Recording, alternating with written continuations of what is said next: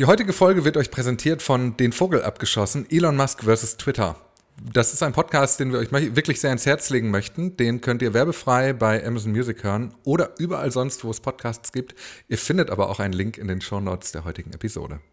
Grüß dich, Kevin. Hallo, Dennis. So, jetzt ähm, Housekeeping zu Beginn heute.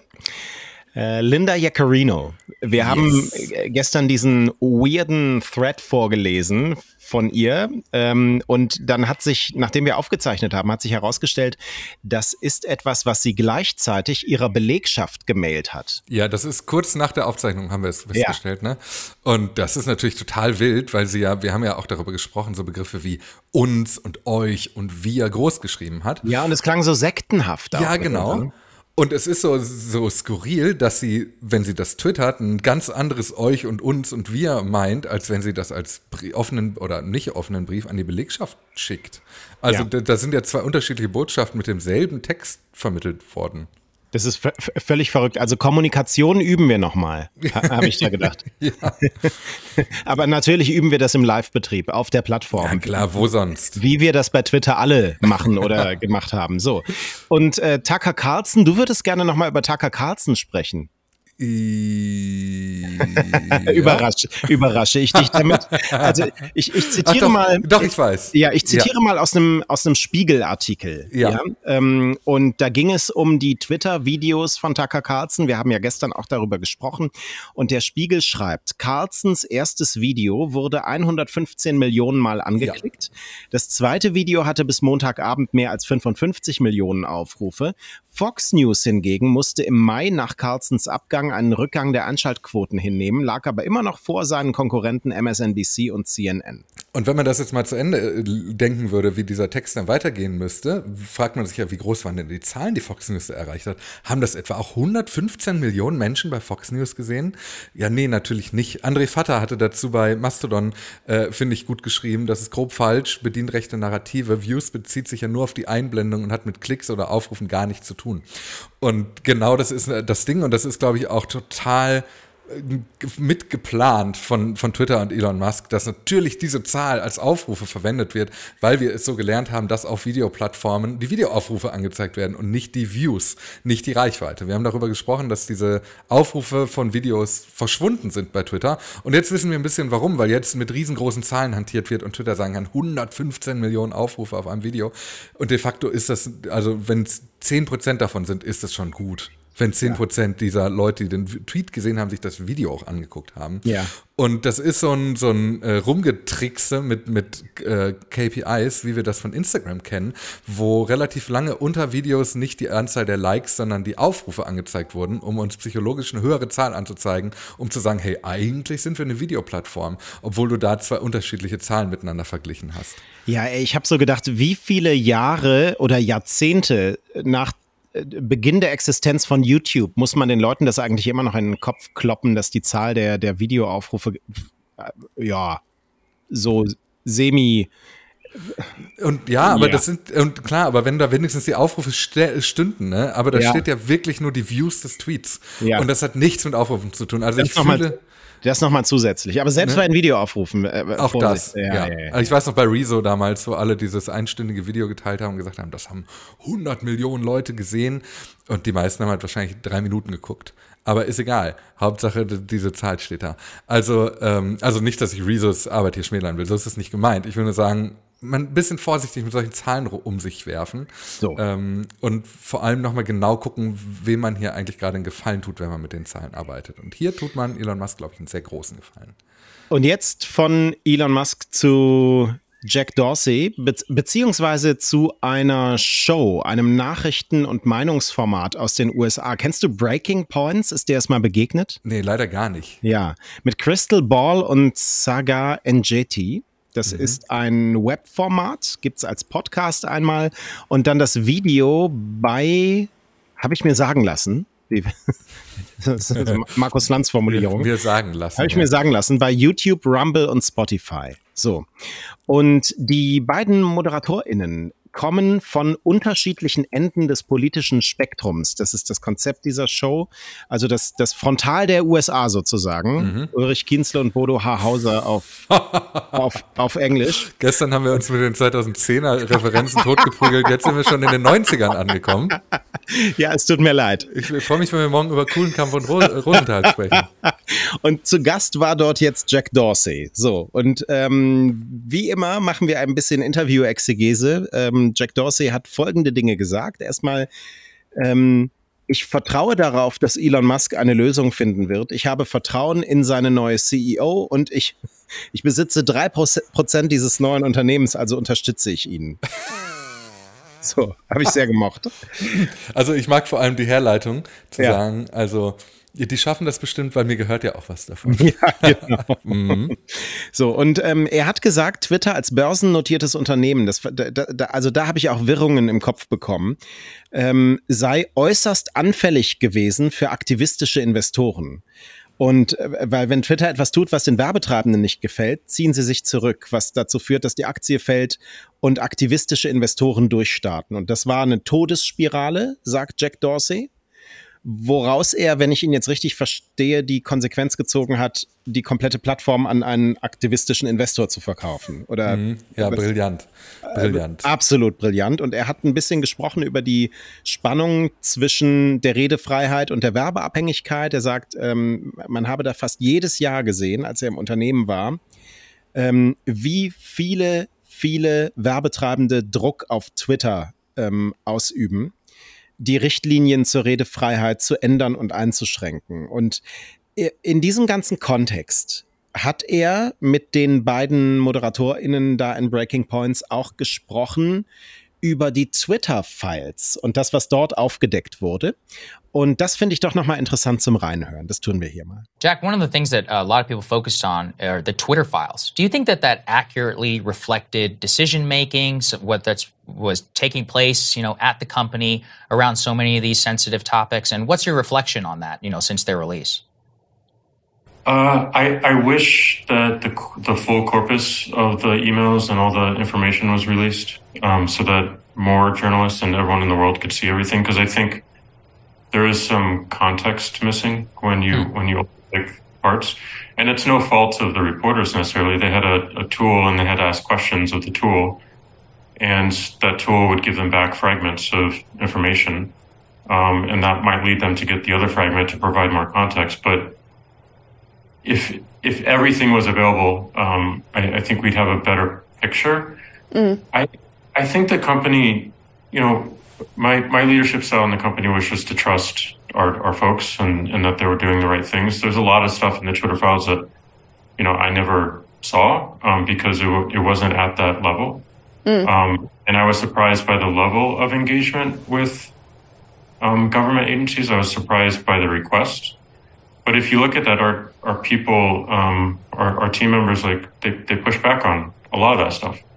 Um, not all of it, but a lot of it was was questionable. So I think it shows a company that is struggling. You know, it it, it remains the most important um, public square in the world right now, um, and it was so challenging to work in that environment. We were under we were under a microscope from day one of the company, and um, it creates stresses that uh, are just unbelievable. Um, but I I think I think they acted with fairness. I, I think they generally did the right thing. Of course, we made a bunch of mistakes, especially around uh, the New York Post and, and the Hunter Biden laptop story. But I, I believe they're good people and that they were doing the best they could with the information that they had. And mm-hmm. um, I wish, in retrospect, I was a little bit more hands on in that mm. area. My yeah. focus was on, like when, when I came into the company, we were losing users, and I, my focus was just to grow the company again, um, grow the usage base, grow the revenue, and we did. We we actually became a profitable company. We uh, got onto the S and P 500. Um, we had you know five billion dollars a year uh, in advertising revenue, and we were shifting away from advertising at the same time and growing. So I I didn't focus on that area as much as I probably should have in retrospect and ask more questions. Um, it was all reactive when I did, mm-hmm. but um, yeah, it's a it's a tough situation. But I, I think I think the company did well, um, but certainly uh, we could have done better. And I do believe that we we were more fair and more introspective than our peers. So. Mhm. Was sagst du? Ich, also er hat so ein paar Kurven und Brücken geschlagen, mhm. bei denen ich zwischendurch so das Gefühl hatte, wo will der jetzt hin mit mir? Hattest ja. du das auch? Ja, also ich, ich hatte mehrere Eindrücke. Erstmal genau den und ähm, also ich habe das jetzt auch in der Länge rausgesucht, diesen Ausschnitt, weil, glaube ich, auch wichtig ist, wie er spricht. So, und ähm, also ich bin überrascht, wie viel er nachdenkt und wie defensiv er, auch mit diesen Kurven, die er da nimmt, ja. über Twitter unter seiner Führung spricht. Das finde ich hochinteressant, weil ich finde, die Punkte, die er da nennt, könnte er mit sehr viel mehr Selbstbewusstsein vertreten, aber das tut er nicht. Und ich frage mich, mhm. warum das so ist. Also, ich könnte mir vorstellen, dass er deswegen so stark in die Defensive rutscht, eben weil er am Ende dafür verantwortlich ist, dass Twitter da jetzt nicht mehr ist, wo Twitter war, als er gegangen ist. Er hat ja davon gesprochen, dass Twitter äh, profitabel war, 500 Millionen Werbeeinnahmen im Jahr gemacht hat. Also er hat ja durchaus Erfolge, die er da nennen kann. Und das ist wahrscheinlich auch das, was du ja meinst, mit, wo er selbstbewusst drüber sprechen könnte. Mhm. Ähm, aber gleichzeitig ist er auch dafür verantwortlich, dass all das äh, so ein bisschen den Gully runtergespült wurde in den letzten mhm. Monaten. Ne? Mhm. Also wir haben ja auch schon, schon darüber gesprochen, wie, wie ähm, zurückgezogen er schon war, so in den letzten mhm. Monaten vor, des, vor dem Verkauf. Ne? Und da gab es ja durchaus auch interne Diskussionen. Da ging es Twitter tatsächlich auch nicht gut. Mhm. Aber interessanterweise spricht er darüber ja gar nicht so, sondern er spricht hier über die Angriffe ähm, gegen Twitter, die in den Twitter-Files zu finden waren. Und das, die, die haben sich ja gar nicht mit wirtschaftlichen Fragen auseinanderges auseinandergesetzt ja, in den Twitter-Files, sondern die haben sie, und das hat er ja gerade gesagt, er hat sich aufs Wirtschaftliche konzentriert. Mhm. Ähm, und die haben sich mit äh, Fragen der Content-Moderation befasst. Und er gibt auch keine Antwort darauf, wenn er jetzt ähm, darauf näher geguckt hätte. Wie hätte er mhm. denn anders entschieden? So. Nee, da geht, geht er ja nicht drauf ein. Ja, und also ja. das finde ich schon, schon interessant. Ja, ich kann das nachvollziehen. Also vor allem diesen Twitter-Files-Punkt, den er da aufmacht. Ich, ehrlicherweise verstehe ich nicht so ganz, warum er das Thema aufmacht, weil er ja nur ja, sagt. Das haben ja die Moderatoren aufgemacht, ne? Die, die, die waren es ja. Ja, aber er hätte ja viel klarer und drastischer sagen können, dass er da eigentlich nicht so richtig drüber sprechen will. Ja, also. Okay Finde ich. Weil, also so wie er darüber spricht, nimmt man wirklich keinen Erkenntnisgewinn mit, außer dass er das Gefühl hat, dass da den, den Reportern, die darüber berichtet haben, zwar kein Vorwurf zu machen ist, aber er sich doch eine sauberere und bessere Recherche gewünscht hätte. Ja, mein Erkenntnisgewinn äh, ist eben, wie er antwortet, sein ja, genau. Schlingerkurs. Genau. Ne? So. Ja, genau, 100 Prozent. Ja.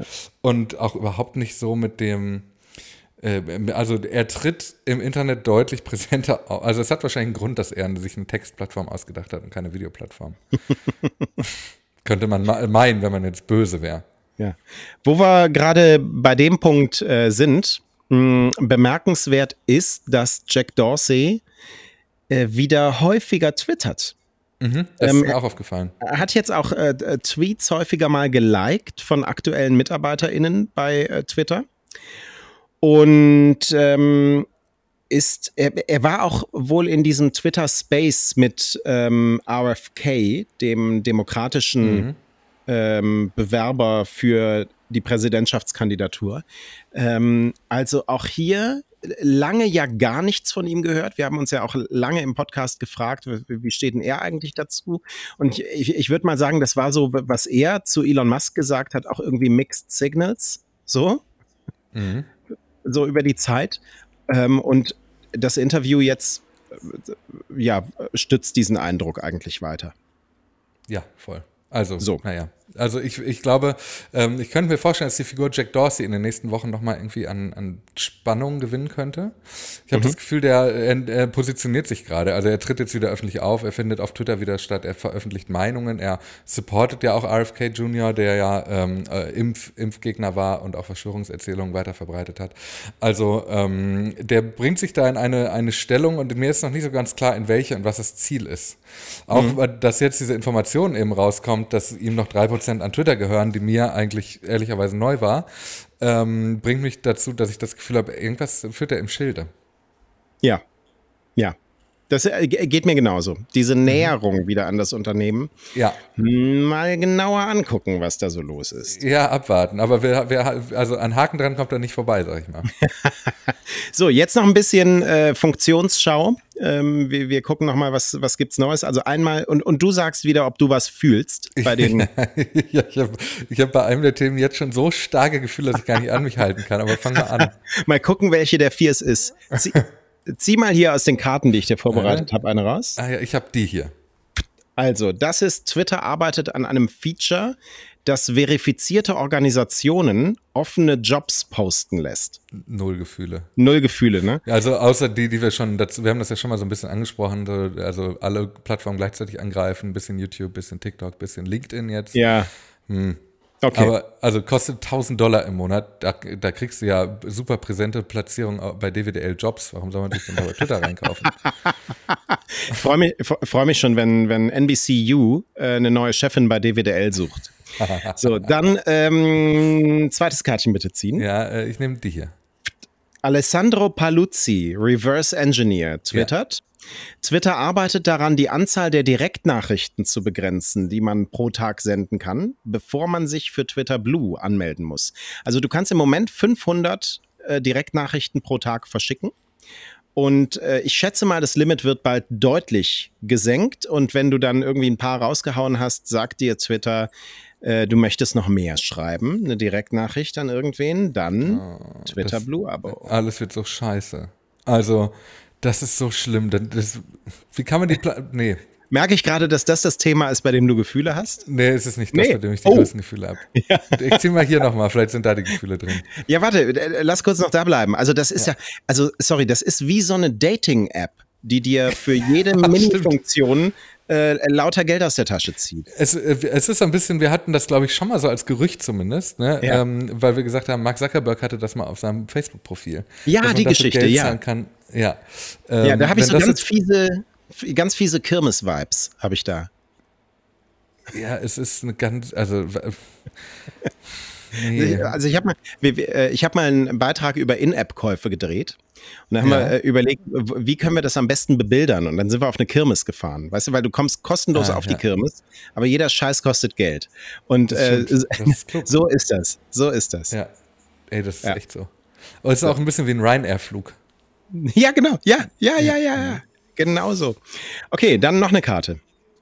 Dann die. Das ist äh, der Blick in mein Twitter.